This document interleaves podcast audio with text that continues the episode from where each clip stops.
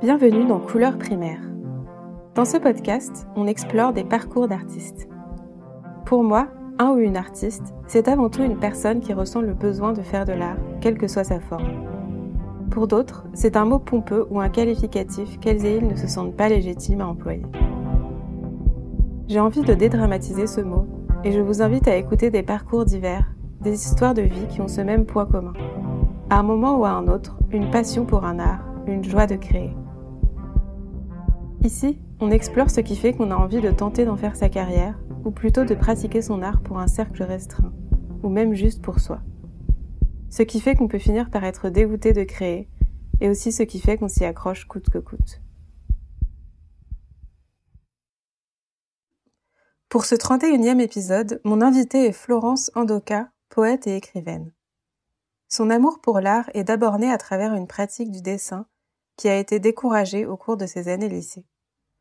Après un bac option art plastique, elle a fait une prépa lettres et un master de philosophie. Nous avons parlé de son hésitation à se lancer dans des études d'art, puis de sa décision de ne pas y aller, due à sa perception ambivalente de ses écoles. Son arrivée dans l'écriture s'est faite à travers des textes qu'elle a écrits pour des artistes, des critiques de films et d'expositions. Puis petit à petit, elle s'est tournée vers une écriture personnelle. Nous avons parlé de son inspiration et de son processus créatif. Son œuvre met essentiellement en scène des personnages féminins, et nous avons discuté de sa vision des féminités notamment à travers son point de vue de femme noire et handicapée. Elle m'a également raconté son affection pour les revues littéraires, sa vision du statut des écrivains et écrivaines et les différences qu'elle perçoit avec le statut des artistes visuels. Dans cet épisode, vous pourrez entendre Florence lire deux extraits de ses ouvrages. J'espère que cet épisode vous plaira. Bonne écoute. Alors, bienvenue Florence dans le podcast. Merci. Euh, ma première question, c'est qu'est-ce qui t'a amené à t'intéresser euh, à l'art et plus spécifiquement à l'écriture? Euh, Alors, je pense que en ce qui concerne l'art, qui ça a commencé pour moi par les arts visuels, par le dessin, par la peinture, et, euh, ça, ça a commencé vraiment euh, toute petite. Euh, moi, la maternelle, j'adorais peindre, j'adorais dessiner. Et j'ai gardé un goût avant tout pour, pour l'image. C'est vraiment ce qui me transporte, ce qui me plaît encore aujourd'hui, après toutes ces années. L'écriture, c'est venu vraiment beaucoup, beaucoup, beaucoup plus tard. Et ça reste, c'est, on va dire, les livres que je préfère sont des livres d'images. Voilà. Encore aujourd'hui. Ok. Ah, c'est marrant parce que ton écriture, elle est hyper visuelle. Juste. Enfin, ça fait naître vraiment des images en tête, en fait. Donc c'est marrant que tu dises ça parce que du coup, ça va bien l'un avec l'autre, je trouve.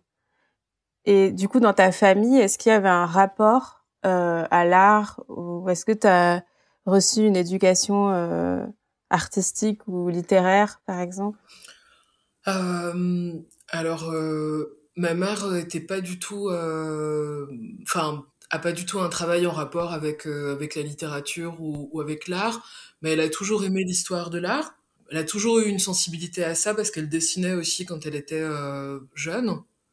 Et puis, euh, progressivement, moi, je me suis toujours... euh, Enfin voilà, c'était vraiment... euh, je pense que je, je dessinais tout le temps jusqu'à au moins l'âge de 15 ans. Ensuite, euh, j'ai fait un bac à l'option art plastique, donc euh, voilà. Là, paradoxalement, je me suis arrêtée de dessiner et de peindre parce que euh, on avait un prof qui nous conseillait euh, d'aller vers, euh, vers l'art contemporain au sens de, de la démarche. Alors, je pense que ça a été euh, à la fois une ouverture et en même temps une castration.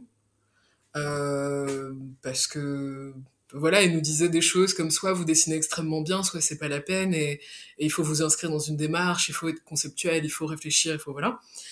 Donc c'est vrai que cette partie-là de dessin, de peinture, de choses comme ça est restée, mais à titre vraiment mineur et avec l'idée que ce que je faisais était pas super et que c'était pas ça qu'il fallait faire, quoi, et que voilà. Et, mais je crois, enfin voilà, vraiment, euh, au risque de me répéter, moi j'ai un amour infini pour, euh, pour le dessin, la peinture, y compris, euh, j'adore euh, dans mon entourage euh, que les gens me disent, ah mais tu sais, en fait, je dessine, j'aime ce qui est figuratif, en fait, hein, avant tout. Et donc, voilà, je vais adorer quand quelqu'un me dit je, brode, je peins, je dessine, j'ai jamais montré ça à personne, est-ce que tu as envie de regarder J'adore ça, j'adore les dessins téléphoniques, j'adore les dessins de carnet. ça, je le fais encore moi-même de dessiner quand je parle à quelqu'un au téléphone ou quoi, mais, mais je, voilà, je pense que c'est vraiment euh, les premières amours euh, viennent de là, la peinture, le dessin, le cinéma aussi qui est venu euh, après, je dirais un peu plus tard au lycée, l'adolescence, la fac aussi. Donc effectivement, d'abord des images et le lien au texte est peut-être d'ailleurs venu dans le cinéma. J'aimais un cinéma littéraire, un cinéma. Moi, j'aimais beaucoup le cinéma des années 70, le cinéma italien notamment. Voilà, des choses où, il y a une importance de la voix off, une importance du texte qui accompagne l'image, où il y a un espèce de va-et-vient comme ça tout le temps entre les deux. Et peut-être qu'un jour je me remettrai à faire des images ou que j'aurai envie de montrer les petites images que je fais ou je sais pas. Je sais pas. Je, je perds pas espoir en fait de, d'un jour investir ça euh, davantage et de et, et voilà. Bah ouais. Ça me rend curieuse du coup de pas grand chose à voir. Hein. C'est vraiment là maintenant, euh, voilà. Mais euh, ouais. et j'ai écrit aussi pour euh, pour des artistes. C'est aussi comme ça que je suis venue à l'écriture, on va dire plus récemment. C'est-à-dire qu'à un moment donné, j'avais l'impression de bah, d'être une sorte de consommatrice culturelle, d'aller au cinéma, d'aller à des expos, d'aller à des choses, d'aller voilà voir des films, enfin tout ça. Et j'ai commencé en fait euh, par le biais d'une revue de, cinéma en ligne qui s'appelait Independencia. Euh, c'est les premières critiques en fait que, que j'ai écrites, donc des critiques de films. Et je pense que ça a été effectivement aussi une entrée dans euh, écrire l'image et donc d'une certaine manière la mettre à distance et se rendre active par rapport à l'image en fait, se rendre active par rapport à une production culturelle et donc ça, ça a été le début de voilà, de d'écrire de la critique, d'écrire. Euh, enfin, quand je dis de la critique, c'est au sens large. Hein, j'ai aussi euh, fait un peu de, de presse euh, pour des magazines culturels. Donc c'est c'est pas tout. Enfin, c'est pas forcément de la critique au sens. Enfin voilà, c'est discutable. Je sais que le, la notion de critique d'art, elle a quand même beaucoup évolué. Euh, en tout cas, mmh. euh, faire des comptes rendus d'expo, parler du travail des artistes, mettre en valeur le travail d'un artiste. Ça, c'est des choses aussi qui m'ont conduite ensuite à une écriture personnelle. Ouais, d'accord. Aujourd'hui, écrire pour des artistes, des textes d'expo, des textes pour des sites internet. Alors paradoxalement, euh, je trouve que euh, là où il est le plus simple d'écrire pour moi, c'est justement euh, face à des à des œuvres qui sont qui ont une démarche où tout n'est pas donné dans la sensualité, dans la représentation d'emblée. Je trouve que c'est là que le texte s'insère le mieux. C'est là qu'on fait appel, je trouve, aux plumes pour écrire finalement. C'est là que le texte est, on va dire, peut-être plus important, plus mis en valeur, plus je sais pas. Mais moi, c'est pas forcément ce que j'aime le plus moi je, voilà moi j'aime énormément ce qui est figuratif j'aime ce qui est chatoyant j'aime j'aime pas nécessairement que ce pan de l'art où euh, où il faut euh, qui est énigmatique et où il faudrait trouver euh, une explication derrière. Même si c'est intéressant à écrire par contre parce que c'est intéressant de se mettre dans cet endroit où, où en fait on sait pas qu'est-ce qu'on a sous les yeux? Qu'est-ce que ça veut dire tout ça? Ouais il y a plus de champs d'interprétation quoi. Ouais. Et pour en revenir du coup à ton chemin, disons, artistique, du coup, donc tu m'as dit que tu as fait un bac L euh, option plastique, c'est ça? Ouais. Et après, du coup, est-ce que tu as voulu faire des études artistiques? Alors ça, ça a été euh, très épineux. Alors en fait, euh, oui, et à plusieurs reprises. Euh, moi, j'ai passé plusieurs fois les concours pour rentrer en école d'art. Mmh parfois, je les ai eus, parfois, je les ai pas eus. Et quand je les ai eus, je j'y suis jamais allée. J'ai ah toujours pris l'autre voie qui se présentait à moi à ce moment-là. Donc, euh, par exemple, euh, j'ai fait une prépa lettres à la sortie du bac. Je suis pas allée aux Beaux-Arts. ensuite, j'ai réessayé, j'ai fait un master de philo, en fait, à Besançon. Enfin, voilà, il y a eu plusieurs tentatives, y compris de faire un master pro en cinéma documentaire, qui pour moi rejoignait un petit peu, était un petit peu le, euh, enfin, je me souviens quand euh, j'ai passé ce, ce enfin, cette formation-là, quand j'ai voulu rentrer là-dedans, je, je voyais un petit peu la réunion de euh, des sciences humaines et et d'une démarche créative. Mm. Et donc, ça me plaisait beaucoup. Et en fait, je suis arrivée dans un master pro et au bout de deux mois, j'ai pas tenu parce que parce que ben plusieurs choses. Il y avait euh, l'approche qui me plaisait pas tellement, on va dire, au niveau euh, idéologique. Euh, mais il y avait aussi tout simplement l'aspect technique. moi, j'ai un handicap physique et, et très vite, on travaillait avec des grosses caméras, des pieds, fallait être toujours debout, fallait, enfin voilà, pour moi c'était pas gérable et au bout de deux mois on, on m'a pas revu. Mm. Donc, donc voilà, donc oui, il y a eu plusieurs. j'ai même tenté un jour d'aller aux Beaux Arts de Paris. là, j'ai été refoulée. Voilà, donc il y a eu plusieurs, euh, il y a eu plusieurs tentatives euh, à différents moments de ma vie euh, de, de, de, me confronter à ça, et puis en fait, bah, ça s'est pas fait, quoi. À chaque fois, je, je suis venue vers des choses autres, quoi. D'accord. Et du coup, à ce moment-là, tu étais plutôt vers un art visuel, en fait. Enfin, t'étais pas dans l'écriture vers dans toute cette période de tes études. Ouais. Non, non, non, il y avait pas. C'était plutôt effectivement de la photo aussi. Je continue à en faire un petit peu. Euh, ouais. Ok. Et euh, mais en tant du coup que personne qui voulait, enfin avait un désir ambivalent, on va dire, envers les écoles d'art, comment tu les percevais en fait ces écoles d'art? Pour toi, qu'est-ce que ça représentait et qu'est-ce que tu euh, attendais de ça? Alors, je crois que justement, comme tu dis, un regard ambivalent, c'est qu'effectivement, il y avait quelque chose comme ça. Alors je parle pas des Beaux-Arts de Paris puisque là j'ai pas eu à être ambivalent puisque j'y suis jamais allée et que j'ai absolument pas été prise. Euh, mais je pense à d'autres écoles. Euh, moi j'avais une impression de, j'avais peur du côté collectif, euh, j'avais peur du côté festif aussi. J'avais peur de, de l'image un peu cool de l'étudiant d'école d'art. De voilà, moi c'est des choses qui me faisaient pas du tout envie. Moi je suis quelqu'un de, de solitaire, de psychorigide aussi d'une certaine manière. Et je, je non, j'avais pas. Cet aspect-là me faisait peur en fait. Mmh. Cet aspect de bande, de dynamique de groupe, de, de rivalité aussi entre des productions, euh, de euh, puisque j'avais vécu cette étape du lycée comme euh, une forme de castration, j'avais aussi très peur de finalement euh, proposer quelque chose qui m'était intime à un regard institutionnel qui allait me démonter. Et là aussi, moi j'ai un regard très, très ambivalent sur l'école parce que j'ai adoré être étudiante et d'ailleurs je le suis encore. Enfin, je suis à nouveau.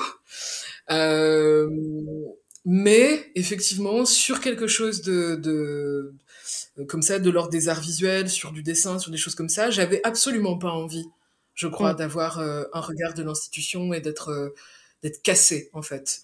Même si on estime toujours que c'est pour te faire progresser, etc. Je me sentais moi trop vulnérable là-dessus. Et donc, euh, j'avais pas envie de donner ça de moi. Ouais, je comprends. Et je pense que tout ça, c'était un peu inconscient euh, et pas forcément aussi clair que ça au moment où je prenais ces décisions-là. Mais euh, et puis euh, et puis sinon, j'ai fait un rapide tour par Paris 8 aussi. Euh, dans un master esthétique et histoire des arts plastiques, mais pareil, j'avais choisi la voie théorique de ce master-là, mm. qui m'avait pas du tout plu, mais alors oh, vraiment Paris 8, une année pas deux quoi. Euh, j'avais détesté aussi l'ambiance. Euh, ouais. J'avais détesté quoi. Ouais. Mm, mm. Et en même temps, j'ai fait une prépa lettre où là, pour le coup, au contraire, tout était très euh, psychorigide, très cadré. Et j'ai détesté aussi. J'ai détesté aussi euh, cette partie-là de, de, mes études. C'était une, une, classe prépa en province, donc il n'y avait pas un enjeu démentiel où les gens allaient devenir normaliens, etc. Personne n'est devenu normalien, puis on le savait dès le début de l'année. Mais euh, mais j'ai pas non plus aimé ça. Donc, donc je sais pas trop où je suis. J'aime, j'aime bien en fait avoir un contenu théorique, mais j'aime bien qu'on me laisse un peu tranquille aussi. Et même dans le travail, par la suite, ça, ça s'est confirmé. C'est-à-dire, je, je ne peux travailler bien que si on me laisse tranquille. J'ai beaucoup, beaucoup, beaucoup de mal avec les rapports de force dans la proximité. Et je trouve que ce qui existe au sein de l'institution euh, scolaire existe par la suite euh, puissance 1000 euh, dans le travail. Ouais. Et donc, j'ai eu plein de petits boulots différents où ça s'est très mal passé. voilà. Et donc, je sais aujourd'hui, à bientôt 34 ans, que euh, je ne travaille bien que euh, seul et loin des gens avec euh, ma charge de travail à accomplir et on se donne rendez-vous à telle date. Voilà. Mmh, mmh. Ouais, je vois.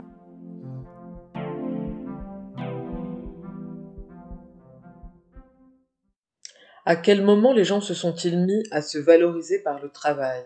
À quel nœud historique doit-on la figure virile du travailleur? Ronsard, dans sa poésie, n'est concerné que par l'amour, la mort, la beauté et la santé de ses intérieurs. Quand est-ce que celui qui lui faisait à manger, nettoyait ses draps, tenait ses comptes, nourrissait ses chevaux, a-t-il pris le devant de la scène? Tu penses à Hegel vulgarisé. Tu penses à celui qui perd la guerre et tombe sous le joug d'un maître. Tu penses que cet esclave, parce qu'il travaille et que cela nécessite de s'approprier les lois du monde, s'émancipe. Est-ce le premier exemple de travailleur libéré parce que savant? Depuis quand celui qui crée n'est-il pas un travailleur? Depuis quand toute cette activité de l'esprit est-elle devenue un passe-temps pour personnes dépendantes? Et depuis quand est-on jugé méprisable parce que dépendant? Tant d'hommes t'écraseront par le travail, c'est ce qui te fait homme, et donc femme. Avec tes règles, tu peux travailler, avec des enfants, tu peux travailler, bien qu'ici les enfants ne travaillent plus. Le travail t'émancipe dans cette dynamique que tu pourrais dire dévouée au capital, au risque de te voir accusé de grossièreté d'esprit. En plus d'être sans travail, te voilà larve dépendante donc, et qui pense mal, sans doute parce que le travail t'aide aussi à penser mieux, à penser juste, à connaître la valeur de l'argent, pas seulement le goût de ta cyprine, puisqu'au fond tu ne penses qu'à ta gueule, pas au collectif qui te soutient sans que tu ne lui donnes rien en échange. Mais est-ce possible que tu sois si radine?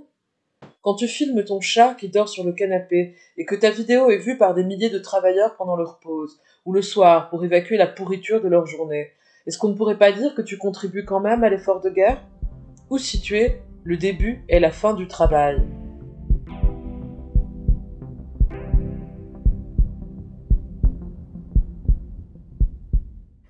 Et du coup, euh, quand est-ce que tu es arrivé à l'écriture?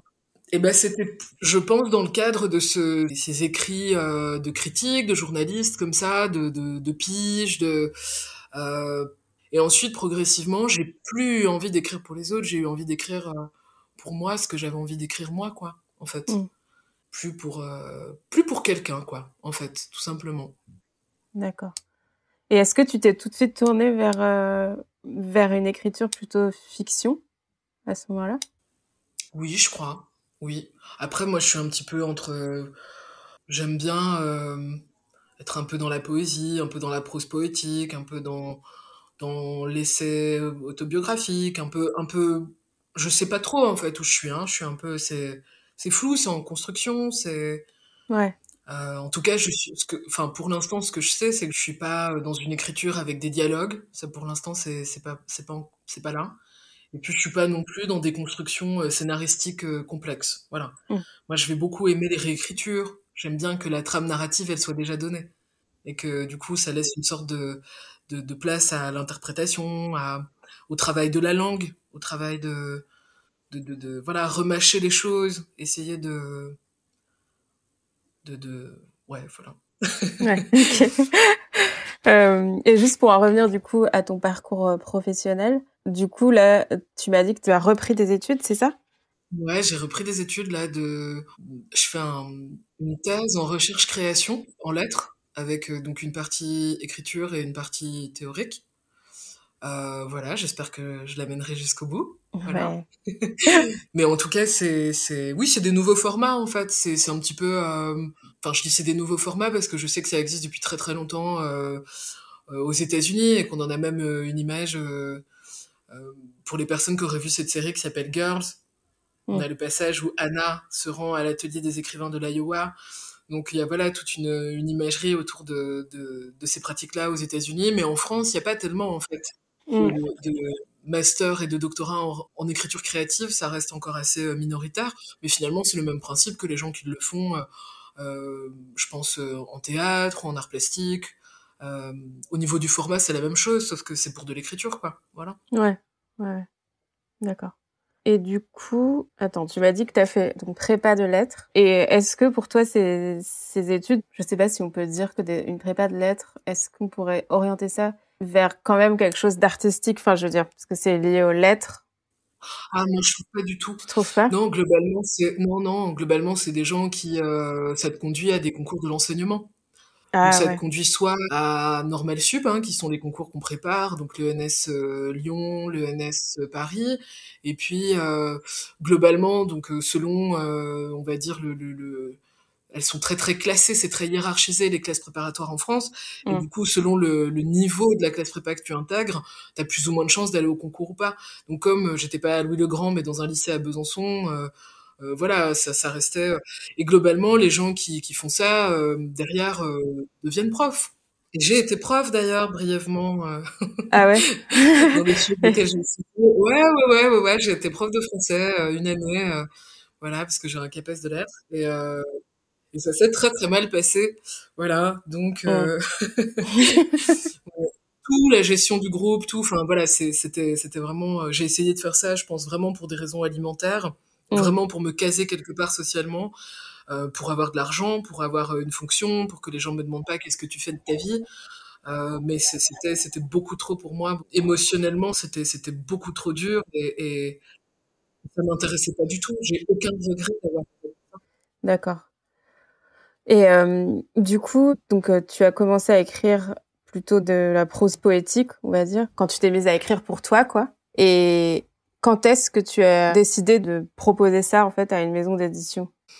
Alors ça, c'est vraiment venu progressivement parce que euh, c'est venu en participant à des revues.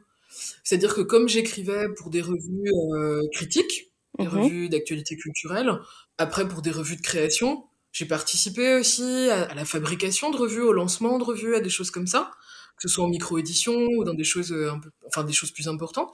Et du coup, c'est vraiment venu progressivement. Il y a eu des petits textes, puis ensuite des textes plus grands, puis ensuite euh, des ensembles et puis ensuite l'envie de, de, de pousser un, un, récit plus loin en fait. Ouais, ouais, ouais. donc c'est vraiment venu très progressivement, c'est très progressif. Ouais. Et j'avais une question sur euh, ton inspiration ou enfin ton processus en fait de création parce que en fait quand on te lit en tout cas de, de ce que j'ai lu, on a vraiment cette impression que c'est comme si tu écrivais d'une traite quelque chose comme ça qui embarque en fait la personne qui lit. Et du coup, je me demandais enfin si toi tu vis aussi le processus d'écriture comme ça en fait. Si genre t'écris d'un coup tout, toutes les phrases comme ça enfin ça te vient directement? Ou si c'est au contraire euh, par exemple des bouts de phrases qui te viennent ou alors non c'est fragmentaire en fait. C'est effectivement des bouts de phrases qui me viennent des impulsions euh, par contre souvent euh, ça correspond enfin souvent en fait j'ai quand même pas écrit beaucoup de livres donc on va pas dire souvent mais jusque là on va dire pour l'instant ça correspond à des périodes ça correspond à une durée en fait plutôt c'est-à-dire, euh, j'ai jamais fait courir un texte sur euh, plusieurs années. C'est, je le commence, ça correspond à une période de vie, je l'arrête. Mais c'est des fragments au cours de cette période de vie. Et des fragments qui naissent plutôt dans du visuel, qui naissent plutôt d'impulsion. Après, c'est aussi une sorte de, de purge, hein. Euh, c'est-à-dire, euh, euh, je suis plutôt quelqu'un de, de, qui redoute le conflit et qui, je suis assez émotive et en même temps j'ai très peur du conflit. Donc l'un dans l'autre, écrire, c'est aussi faire sortir un tas de situations quotidiennes, d'émotions quotidiennes qui sont difficiles, et les passer dans l'écriture, dans du récit, dans dans de la fiction, quoi. Euh, voilà, moi ça me sert un peu de voilà de purge, quoi, de, de je sais pas comment dire, de ça m'accompagne, quoi, finalement. C'est toujours plus ou moins, même si euh, euh, s'agit pas d'autobiographie, c'est toujours plus ou moins euh, tissé dans le rythme de la vie quotidienne. De ce que j'ai vu, de ce que j'ai entendu, de ce qu'on m'a raconté, de, ce qui m'est arrivé avec des gens autour de moi, de, voilà, de petites réflexions qui arrivent, de, ouais. Ouais, ouais, ok. Et euh, alors moi j'ai lu du coup deux de tes ouvrages. J'ai lu euh, Dans ton tube et Perpétuelle félicité. Et j'ai remarqué qu'il y avait euh, que des personnages féminins, si je me trompe pas. Et du coup, je me demandais si, enfin, voilà, est-ce que c'était un choix de ta part, euh, je veux dire, de te centrer là-dessus, ou si c'est juste quelque chose qui te vient naturellement, en fait, de parler de, statut en tant que, enfin, de personne qui est considérée femme dans la société, quoi.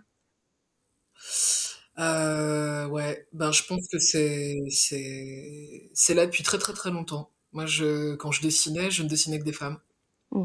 Euh, j'ai fait beaucoup aussi de photographies euh, de copines quand j'étais jeune adulte ou fin de l'adolescence. je pense que c'est c'est c'est-à-dire enfin je sais pas comment dire c'est à la fois c'est ce qui m'intéresse en fait. Je crois que l'identité féminine c'est ce qui m'intéresse. Euh, que je suis pas du tout euh, si déconstruite que ça sur cette question et que euh, en même temps que enfin je sais pas comment dire je peux pas du tout dire que je vois le féminin uniquement en termes de situation sociale comme une catégorie d'oppression. Le féminin est pas pour moi une série d'impuissance construite socialement. C'est ça, mais c'est pas que ça. Je suis aussi dans la fascination à l'égard du féminin, de personnages féminins, de et je et je et je cherche ma propre identité féminine en fait, qui me mmh, semble mmh. ne pas être donnée. Alors après, moi, je suis située peut-être aussi à un endroit particulier. Je suis euh, racisée, je suis je suis handicapée, etc. Et donc, euh, je vis, j'ai passé toute ma vie ou presque dans une ville de province, dans une classe moyenne, donc euh, blanche. Euh, euh, donc quelque part, cette féminité comme objet de désir, elle ne m'est absolument pas donnée si tant est qu'on puisse imaginer un féminin comme objet de désir. Mais enfin, sur cette question-là, puisque chez moi c'est aussi très lié à la question de la sexualité, euh, je, je, c'est une quête, c'est une construction, c'est une interrogation, c'est, il y a rien d'acquis, il y a rien de, voilà. Donc je pense que ça vient de là aussi. Donc je suis d'abord une petite fille qui a décidé d'être princesse, si tu veux, voilà. Et moi j'avais les cheveux courts et crépus. Ouais. Voilà. et je n'ai intérêt pour. Euh, je n'ai aucun intérêt pour les identités masculines. J'avoue que ça m'intéresse euh, pas tellement, quoi. Mmh, mmh. Je comprends, ouais. Sans nécessairement euh, être fâché, hein, c'est pas ça, mais en tout cas, voilà, on va dire, moi, dans mon désir, dans mes fantasmes personnels, ça, ne, ne m'intéresse pas. Pour l'instant, ça changera peut-être, mais pour l'instant, ça m'intéresse pas. Après, je vais adorer. Euh, je, je, ne lis pas du tout que des femmes, hein, ou je ne regarde pas que des œuvres de femmes. Je regarde aussi, euh, je lis aussi des hommes. Hein, je sais pas, euh, par exemple, euh, je peux citer Philippe Solers pour, pour par, par peut-être par goût de la provocation. moi, j'ai passé beaucoup de temps à lire Philippe Solers et j'aime énormément lire Philippe Solers. je crois qu'on n'est vraiment pas sur un auteur féministe. Pourtant, je, je, je le trouve d'une compagnie charmante. J'ose le terme. Donc c'est pas. Euh, je peux lire Alice Coffin, puis je peux lire Philippe Solers en fait. Voilà. Pour l'instant, j'ai, euh, je suis, euh, je, suis pas fini quoi. Je suis en construction quoi. Je sais pas quoi dire. Je me cherche. non mais je vois tout à fait. Hein. Ça, ça, touche aussi justement à comment dire le le côté peut-être euh, insaisissable de la création quoi. Enfin, je veux dire que c'est vrai que comme tu disais tout à l'heure, dans l'art contemporain, on est vachement dans une explication en fait de, de la création et dans une sorte de rationalité, de, de lien au politique ou même euh, aux militants, etc. Alors qu'en fait, parfois, ça n'a, c'est vraiment quelque chose de très intime qui en fait n'a pas de, enfin, qu'en fait on ne peut pas déconstruire, euh, déconstruire selon le terme à la mode, je veux dire de enfin voilà, de, de, ramener ça forcément à, à, un engagement ou je sais pas quoi. En fait, parfois c'est c'est marrant parce que enfin là ce que tu décris, tu vois, enfin ça me rappelle vachement ma propre création par rapport au fait de représenter que des femmes et de d'être dans une sorte de fascination de, de, de, la féminité en fait. Euh, et aussi du fait, enfin moi je me je me retrouve vachement dans ce que tu dis, dans ce truc de dessiner des femmes aussi parce que moi, j'ai, enfin c'est c'est bizarre de dire ça, mais je n'arrive pas à, en être une, tu vois. Enfin, selon ce qu'on attend en fait d'une femme, en tout cas. Euh... Et, du coup, il y a une sorte de, c'est quand même une recherche perpétuelle de ce que c'est, quoi, que ce truc qu'on nous impose. Enfin, et oui, et voilà. Je pense que c'est pour ça aussi que j'ai vachement, euh... j'ai vachement aimé ton travail. Aussi euh, avec dans ton tube, qui pour expliquer aux gens qui écoutent et qui connaissent pas, qui du coup parle de YouTube et des vidéos YouTube et euh, et, et, je trouve que tu parles vachement de la féminité dans YouTube du coup, enfin de, des femmes sur YouTube parce qu'il y en a beaucoup. Euh, et moi aussi je regarde énormément YouTube donc du coup je me je me suis vachement j'ai ah. vachement été prise par, par le texte. Et je pense que je peux dire par contre une chose dont j'ai l'impression aujourd'hui d'être euh, enfin euh, j'aime les femmes moi, j'aime les femmes terriblement. J'aime aussi bien les femmes dans euh, euh, la performance du féminin, de classe, de genre, de race, de, de, de, la bourgeoise magnifique qui manie comme ça un artifice à la perfection. comme je vais aimer bah, ce qu'on disait de, de, de d'individus qui naissent femmes et qui se heurtent à toutes les impuissances que constitue leur genre social. Et, et, et donc je vais je bien sûr moi moi j'aime les femmes. J'aime les femmes. J'aime les jeunes femmes. J'aime les vieilles femmes. Euh, ça me passionne de savoir ce qu'on devient quand on devient vieille en tant que femme par exemple euh, de sortir du, du... est-ce que est-ce qu'on sort forcément du désir? Qu'est-ce qui reste de désir et de sexualité chez les femmes vieilles? J'adore ça j'adore ces questions là ça me, ça me, ça me passionne. J'adore écouter des vies de femmes. Euh, moi, je vais énormément au café. Euh, j'adore, euh, voilà. J'adore sympathiser avec des femmes, en fait. Je suis toujours prête à écouter, à entendre, à discuter. J'adore ça et je trouve que j'adore aussi parler de. de bah, c'est peut-être aussi ce qui est dans mon texte sur sur YouTube. Hein. moi, je regarde des influenceuses. J'adore savoir tiens, comment comment celle-ci s'habille, qu'est-ce qu'elle met autour de son corps, euh, comment elle décide d'apparaître euh, socialement. Euh, j'adore toutes ces questions-là.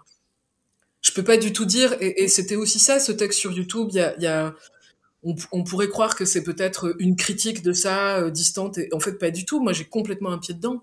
Déjà, j'ai passé beaucoup de temps à en regarder des influenceuses, et en même temps, je pour moi, c'est affectif. On s'attache aussi à la personne dont on suit euh, la vie comme ça, etc., euh, etc. Et puis, c'est vraiment, voilà, un pied dedans, un pied dehors, quoi. Il y a une injonction, il y a des choses qui sont très violentes, et en même temps, il y a des choses qui sont belles, qui sont touchantes, qui sont, qui sont divertissantes, qui sont, qui sont, qui peuvent être aussi dans une légèreté euh, salutaire, quoi. Est-ce qu'on va continuer à porter du léopard la saison suivante, quoi? La vie est, est, ouais. je comprends trop.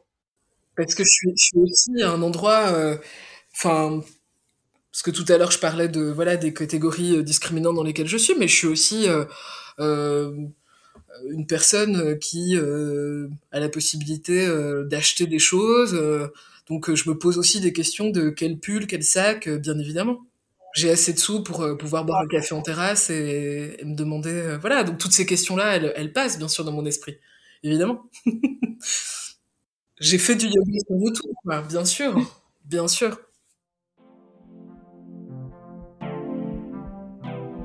Jamais le téléachat n'était allé aussi loin. Self-love.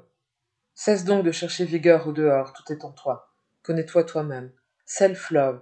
Amour de soi, amour propre. Prends soin de toi, disent les offensants, qui supposent que tu ne le fais pas, ou que ça ne marche pas, ou mal, ou pas assez, Respecte ton corps, célèbre-le, honore-le. Your body is a temple, où de vieilles vulnérabilités laissent parfois s'installer de funestes paroles. Self-love contient juste assez de lettres pour t'en faire graver une par doigt et rejouer la nuit du chasseur, où le gibier c'est toi-même, la haine intériorisée à débusquer entre les recoins du cervelet. Self-love, libre et sans prévenir.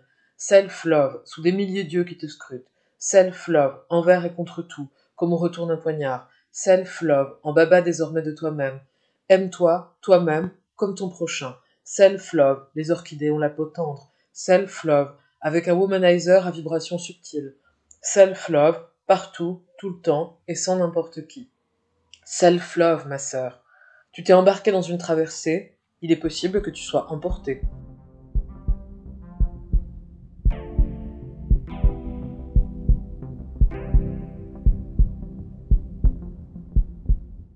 Qu'est-ce que tu apprécies particulièrement dans l'écriture, justement, en tant que personne qui a aussi euh, euh, fait des arts visuels ou qui en fait encore actuellement? Euh, Qu'est-ce que l'écriture t'apporte en particulier?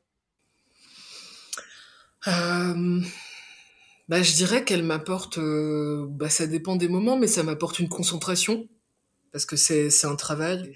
Il faut revenir sur le texte, il faut il y a, y a l'impulsion de l'écriture, euh, donc je disais peut-être un peu, euh, voilà, euh, se, se, se, purger au quotidien, réagir au quotidien, interagir avec ce qui se passe dans la vie, mais il y a aussi, bah, ça apporte un temps de, de, de concentration, de, de, construction. De, il y a des jours où c'est pas facile, où, où c'est complètement nul, et voilà. Il y a des jours où on a l'impression que c'est bien, puis le lendemain on relit, en fait ça l'est pas. Donc, je trouve que c'est aussi une une discipline en soi pour soi-même, en fait de se de, de, voilà de voir ce qui se passe et d'essayer euh, euh, quelque part euh, on va dire ce ce ce saut que j'arrive plus à faire de dessiner, de sortir et de, de voilà, de, de, poser une couleur, de poser des traits, c'est quand même une vraie confrontation en fait. Quand tu, bah, toi par exemple, quand tu es face à une toile, face à une feuille, on se lance, qu'est-ce qu'on fait, etc.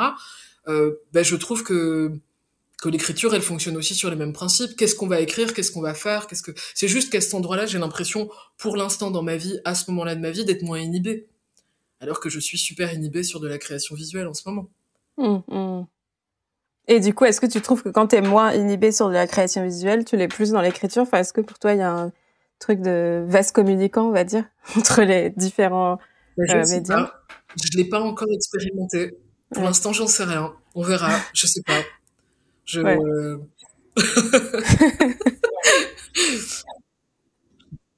en ce moment, je sais pas, je veux te faire des boucles d'oreilles, par exemple. Euh, ben, elles sont moches, euh, voilà. Mais, mais je, je désespère pas que ça bouge et que en tout cas, je, enfin comment dire, je, ça reste, euh, quelle que soit la forme, quel que soit le médium, un... quelque chose qui, qui me fait énormément de bien dans la vie, en fait, tout simplement. Ouais. Que ça existe pour les autres ou que ça existe pas pour les autres, ça reste quelque chose qui me fait beaucoup de bien. Quand je fais des boucles d'oreilles et que je les offre à mes copines ou des colliers et que je les offre à mes copines, en fait, ça reste euh, quelque chose qui m'a fait beaucoup de bien à faire. Et puis voilà, en fait. Si, si je dois remonter vraiment à la racine. Ouais, d'accord. Même si euh, on parle pas d'existence sociale, de, de, de, d'un, d'un regard extérieur, de, bah voilà, en fait, ça doit rester euh, quelque chose euh, de faire des cadeaux de Noël pour mes copines. Et ben, ça, ça me fait du bien. Donc j'ai, j'espère qu'il y aura toujours une forme ou une autre où je pourrai avoir ce, ce, ce plaisir-là, en fait. Puis j'ai toujours énormément de plaisir à regarder le travail des autres, euh, même si ça a pu être un petit peu compliqué à un moment, je dirais, quand...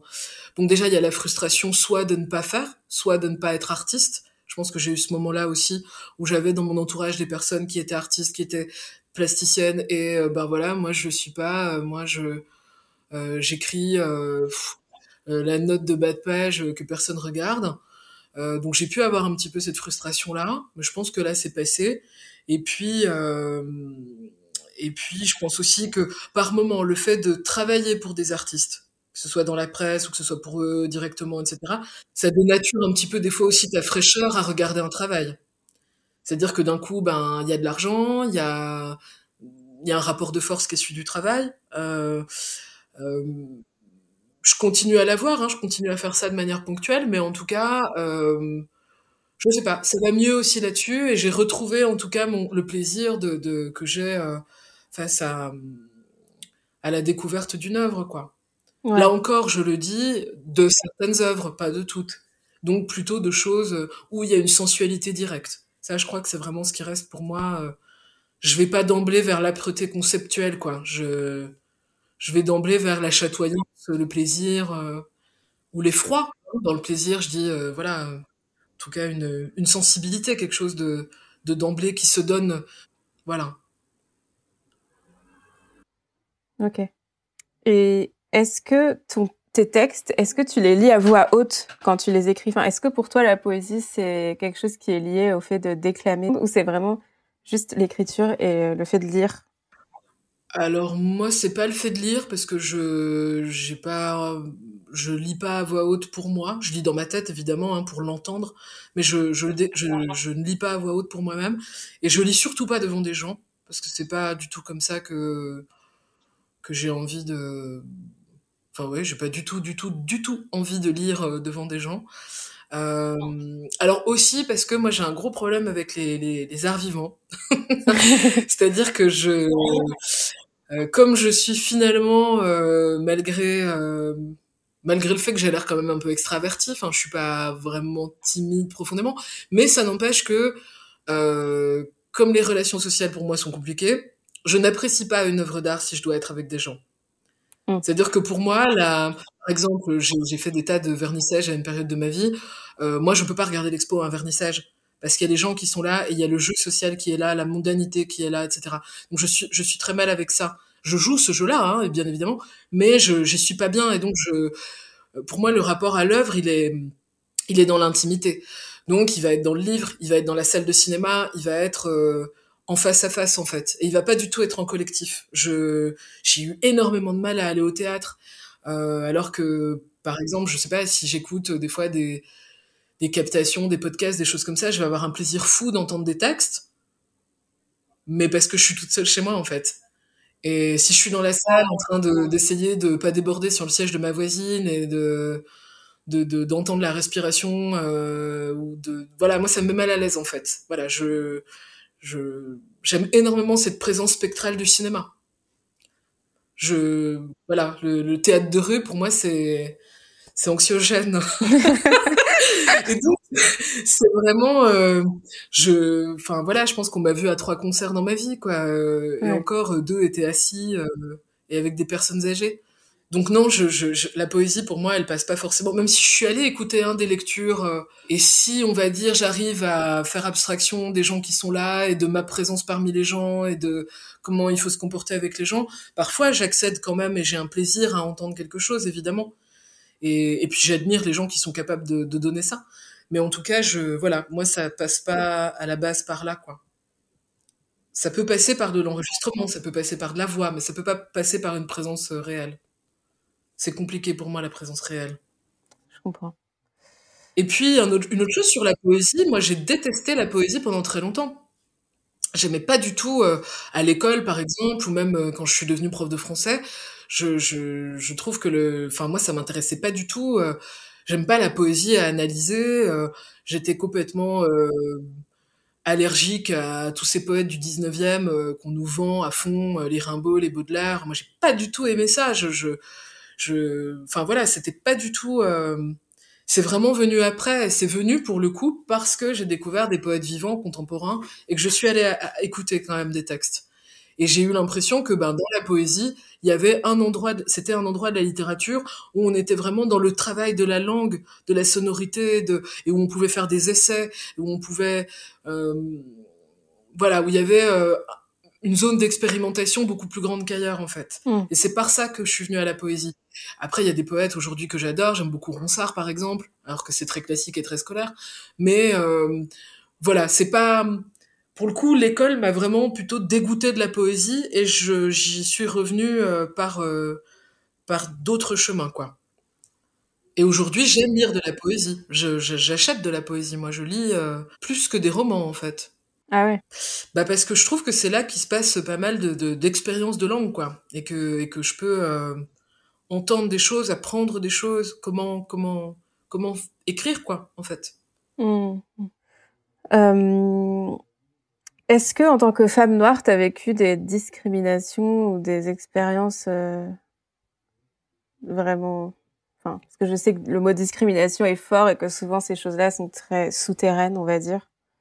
Mais dans le milieu de la littérature, euh, est-ce que tu déjà ressenti ça ou vécu ce genre de choses? Euh, Vraiment dans le milieu artistique? Euh, Alors je pense de manière vraiment frontale, non. Après, de manière euh, plus insidieuse, euh, je pense que ça a eu un rôle, on va dire, dans le milieu du travail en tout cas. Mm. Je pense que ça a pu. Euh, alors après, peut-être aussi que je suis incompétente et insupportable, mais mais je pense que oui, ça m'a pas aidé parfois. Ça m'a pas aidé parfois, je pense, pour pour obtenir certains certains boulots. Ouais, je pense que ça a pas été, ça a pas joué en ma faveur, y compris pour des des rôles où vous êtes à l'accueil de quelque chose des choses comme ça. Je pense que parfois, euh, des questions physiques ont joué. Et donc, quand on dit des questions physiques, on dit aussi des questions euh, euh, de normes. Donc oui, je, pense, ouais. Après, voilà, ça, ça a jamais été... Si, ça l'a été une fois, en fait. où, effectivement, on m'a dit, non, cette personne ne tient pas à embaucher une personne handicapée. Il mmh. s'agissait de tenir une boutique, vendre des cartes postales à l'entrée d'une institution et je pense que je pense qu'en fait euh, c'était physiquement tout à fait dans mes cordes mais euh, voilà c'est la seule fois où je l'ai entendu on va dire de manière euh, totalement frontale et c'était pas sur une question raciale c'était sur une question de handicap voilà voilà ce que je peux dire après oui moi je pense que ça joue inconsciemment dans les relations surtout que voilà moi je vis pas à Paris donc donc je pense que les mentalités sont sont sont pas les mêmes. Euh, je, je, me souviens, euh, voilà, j'ai donné des, des, cours de français pendant une année dans un lycée. Euh, à la fin de l'année, en discutant, euh, bah, je disais, je travaille dans le lycée euh, Intel, à une personne qui était elle-même euh, prof. Et cette personne me répond, ah bon, qu'est-ce que tu fais là-bas? Je dis, bah, je donne des cours de français. Elle me répond, ah, tu enseignes, comme si c'était une grande surprise. Et, et j'ai senti dans la manière dont elle le disait qu'elle pensait que, en me voyant, elle pensait que forcément, moi, je ne faisais pas ça, à savoir plus ou moins la même chose qu'elle-même. Donc, voilà. Mais là, on n'était pas dans le milieu culturel, on était dans le milieu prof, là, pour le coup. Frontalement, on va dire, là, j'ai deux anecdotes comme ça qui me viennent. Euh, si une troisième pour rire quand même, euh, voilà, en salle des profs aussi. Euh, une collègue, euh, je sais pas de qu'est-ce qu'elle enseignait comme matière, mais parce que j'étais dans un très très gros lycée, donc il y avait énormément d'enseignants. Mmh et elle me voit le lundi et elle me dit Ah, samedi, je suis allée au cinéma voir un film sur l'esclavage. et j'ai trouvé vraiment quand même inquiétant qu'elle se sente dans la nécessité de m'en parler le lundi, en fait. Mmh alors qu'on s'était jamais adressé la parole et qu'on se connaissait pas. Mais voilà. Ouais. Et j'étais la prof de français black. Voilà, ça aussi. Mm. Voilà. ouais. Ok. Ouais. Non, mais bon, je pose toujours cette question parce que je trouve c'est important de parler de, de ça et que on n'en parle pas forcément spontanément comme ça, en fait. Mais bon, je sais que de toute façon, c'est souvent des choses qui se passent un peu de manière souterraine et tout, et que du coup, on peut pas avoir de, entre guillemets, preuves que ça s'est passé, souvent. Oui. Euh, en particulier dans les milieux artistiques où, justement il faut, il y a cette façade de pas être comme ça, alors que en fait, euh, pas forcément. Bien sûr, ouais. Mm. Voilà. Euh, ensuite, j'ai ma super question que je pose à chaque interview qui est est-ce que tu vis de ton art? Non, non. Non, non, non, pas du tout. Non, non, puisque, enfin, euh, pour l'instant, j'ai j'ai travaillé avec des, des maisons d'édition euh, indépendantes. Euh, donc, donc non, non, non, non, je vis pas de mon art, non. ça me fait bizarre, comme ça, comme si. Mais, mais non, non, non, non, non, non. Ouais. Mais d'ailleurs, peut-être qu'on pourrait un peu parler de ça parce que je pense qu'il y a plein de gens qui savent pas trop comment ça marche le, le système de, enfin, en gros, quand t'es écrivain, genre, comment tu gagnes ta vie, quoi? Parce que quand tu édites un livre, par exemple, c'est très difficile de gagner de l'argent avec ça. Oui, bah, je pense que c'est surtout, ah, bah, du coup, moi, j'en sais rien puisque je, je gagne pas ma vie avec ça, mais j'ai l'impression que tu, tu, alors, j'en sais rien, hein, je veux pas généraliser, mais j'ai l'impression que tu gagnes ta vie quand euh, euh, t'es dans une des maisons mères, euh, euh, voilà, sûrement que quand t'as fait 10 bouquins chez Grasset, euh, tu gagnes ta vie quand même. Oui, oui. Avec ça, voilà. Après, il y a énormément de gens qui font euh, des ateliers d'écriture. Alors, est-ce qu'on considère que c'est gagner sa vie avec ça aussi ou pas? Euh, J'en sais rien, mais voilà, il y a des systèmes quand même de résidence. Il y a des gens qui, puis il y a des résidences, bah, comme pour les artistes quand même, avec des montants qui sont pas toujours euh, ridicules. Donc, euh, donc je pense qu'il y a aussi des gens. Euh, j'imagine qu'il y, a, qu'il y, a, qu'il y a effectivement des gens qui en vivent, même si bon bah moi c'est pas mon cas et je pense que c'est Enfin, ça me semble très compliqué d'en vivre pour, pour les gens qui sont euh, dans des petites maisons d'édition, quoi. Mm. Et puis oui, il y a ces questions de résidence, d'ateliers d'écriture, de, des choses comme ça qui, à mon avis, sont, sont une piste euh, voilà, sur laquelle euh, moi je me suis jamais engagée et, par, par choix. Hein enfin, voilà, je... mais ouais, non, j'ai pas trop de là-dessus, j'ai pas de j'ai pas grand-chose à, à apporter. Ouais. Je n'en vis pas. Voilà. ouais. Et euh, comment tu perçois le statut de l'artiste dans la société? Du coup, pour toi, on pourrait parler du statut de la personne qui écrit et de l'écrivain, écrivaine? Bah, je trouve que l'écriture c'est particulier parce qu'il y a une écriture aussi euh, monnayable. Euh, moi, je, je, fais encore de la communication ou des choses comme ça pour des institutions quand ça se présente.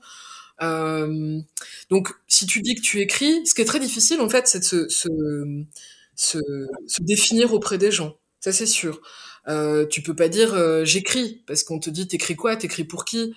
Donc effectivement, si tu dis euh, je fais de la communication, je fais de la publication, euh, du public reportage culturel ou j'écris pour de la presse ou enfin voilà, faut spécifier.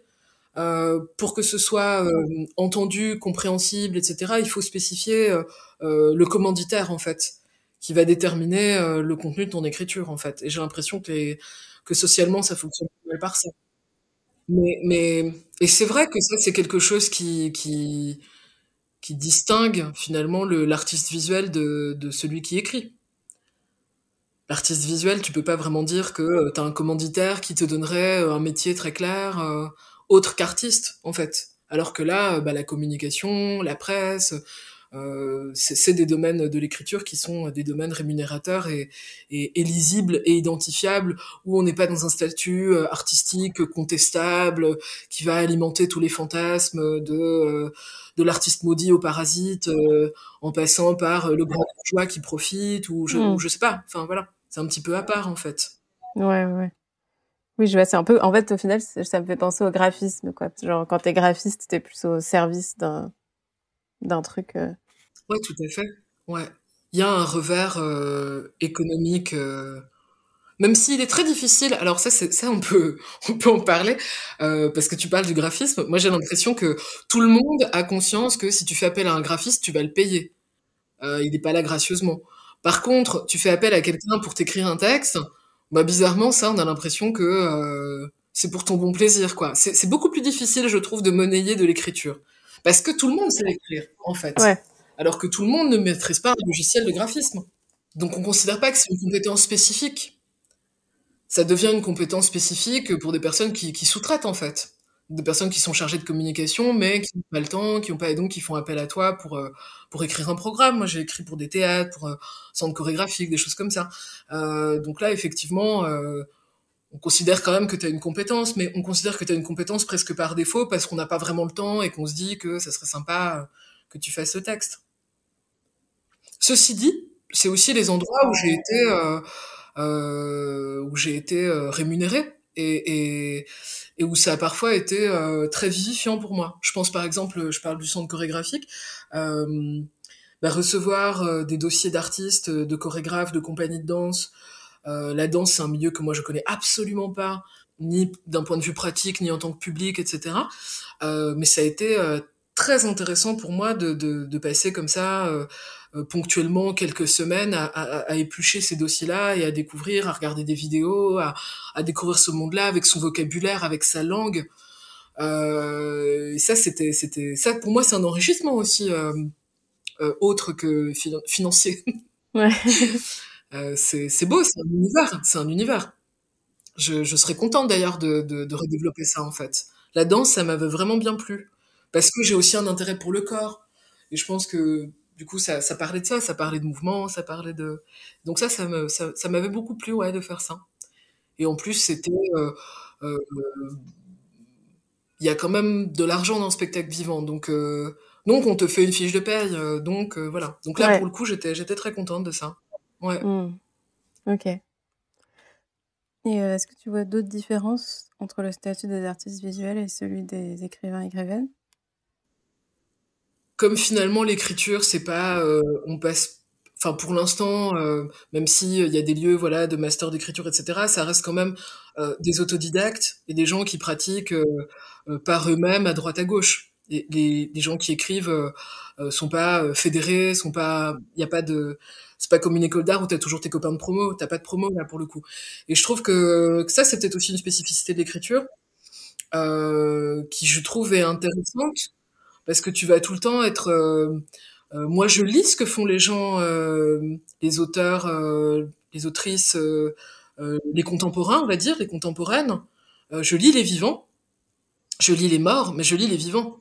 Et, et c'est vrai que ce sont pas des vivants c'est toi qui te fais finalement ton chemin là-dedans. Voilà qui tu as envie de lire qui tu as envie de découvrir. Tu vois un nom qui apparaît tu vas voir tu as une sensibilité voilà moi il y a des il y a des figures que que je suis comme ça euh, que j'ai jamais rencontré, puis que je rencontrerai sûrement jamais. Euh, mais, mais voilà. Et je trouve, voilà, il y a, y a les vivants et les morts, mais les vivants, ça se passe, euh, à mon avis, pas forcément de la même manière que pour des artistes visuels, où Hmm. vous avez toujours ce truc des copains de pro et de tiens, un tel a fait telle école, et que cette école oriente aussi ta création. Là, il n'y a pas d'école, donc la manière dont tu t'orientes toi, euh, ça va être euh, évidemment en fonction d'où tu viens, mais ça va être aussi euh, euh, des affinités électives finalement. Tu vois, je, je, tu regardes, euh, euh, tiens, t'aimes bien un tel comme elle écrit, euh, euh, et ça te nourrit aussi, au même titre que tu vas te, te, te, te ressourcer auprès de d'une littérature euh, historique ou, enfin voilà. Mmh, Je trouve que mmh. c'est, Oui, c'est intéressant. C'est du coup, c'est un chemin beaucoup plus euh, personnel au final, on pourrait dire, individuel. En plus que l'écriture se fasse seule, en plus ça rajoute aussi ça. Ça- ouais. Après, il y a des gens qui essaient d'écrire en collectif, hein. Après, il y a les revues, et je trouve que la revue, c'est aussi une belle articulation comme ça de la solitude et du collectif. Mm. Moi, j'aime beaucoup les revues, j'aime beaucoup le, le- la micro-édition, j'aime beaucoup... euh, euh, ça, c'est des choses qui, qui, qui me plaisent énormément et que je regarde et, et auxquelles j'aime bien participer. Je trouve que c'est... Parce que il y a un truc aussi, je trouve qu'on dit pas, qu'on dit pas parfois, c'est à quel point tu peux euh, adorer la pratique de quelqu'un. Ça, ça me semble valable pour toute forme d'art et pas du tout apprécier la personne. Et à l'inverse, il y a des personnes que t'adores avec qui ça se passe très très bien et t'aimes pas forcément ce qu'elles font. Et je trouve que voilà, c'est toujours un peu une articulation entre les deux et que et que et parfois les revues euh, elles te permettent de d'avoir une affinité avec euh, avec quelqu'un qui est à l'autre bout euh, de la France ou de d'ailleurs même sans jamais l'avoir rencontré et sans jamais que qu'il y ait une dimension interpersonnelle qui soit potentiellement négative et qui vienne finalement entacher bah, la découverte du travail de quelqu'un. Mm. Je, je, je sais pas, j'ai des exemples comme ça en tête, mais mais je trouve moi j'ai découvert par exemple le travail de Rim Batal, euh, une poétesse euh, qu'on voit beaucoup dans des revues, qui publie beaucoup. Euh, bah, je la connais absolument pas, mais, mais j'aime son écriture et, et je l'ai découverte par le biais de revues. Ouais. Alors que pour le coup, euh, j'ai absolument aucune connaissance en commun avec elle, donc c'est même pas que son nom m'a été soufflé par quelqu'un qui connaît, etc. Non, pas du tout. Voilà, c'est vraiment une découverte par le biais de revues. Euh, et c'est euh, une découverte de l'écriture de quelqu'un dont j'aime bien la voix, le rythme, euh, sans qu'il y ait absolument aucune considération personnelle. voilà. Et, et je trouve que, que ça, c'est amusant aussi. Ouais. En fait, la revue, c'est l'Instagram des écrivains, quoi. Pourrait dire. Bah, moi, je trouve, oui, oui, oui.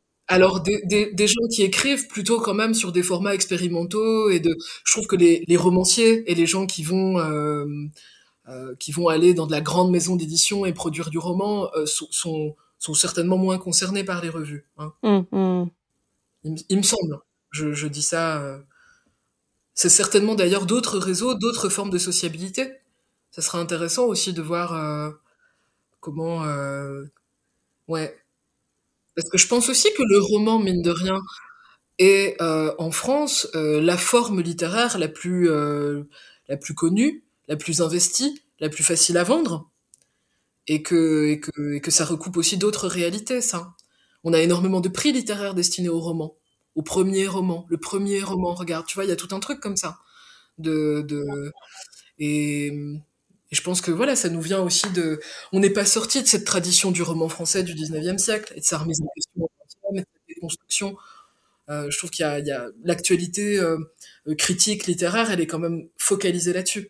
Ouais. On chronique énormément de romans. Enfin, on prend euh, Télérama, euh, tout simplement, euh, ou Libé, ou Le Monde des Livres, ou je sais pas quoi. C'est quand même euh, le, le- le- bien que la poésie soit très vivante, mais ça reste dans des formes, euh, j'ai pas envie de dire minoritaires, mais on va dire économiquement minoritaires.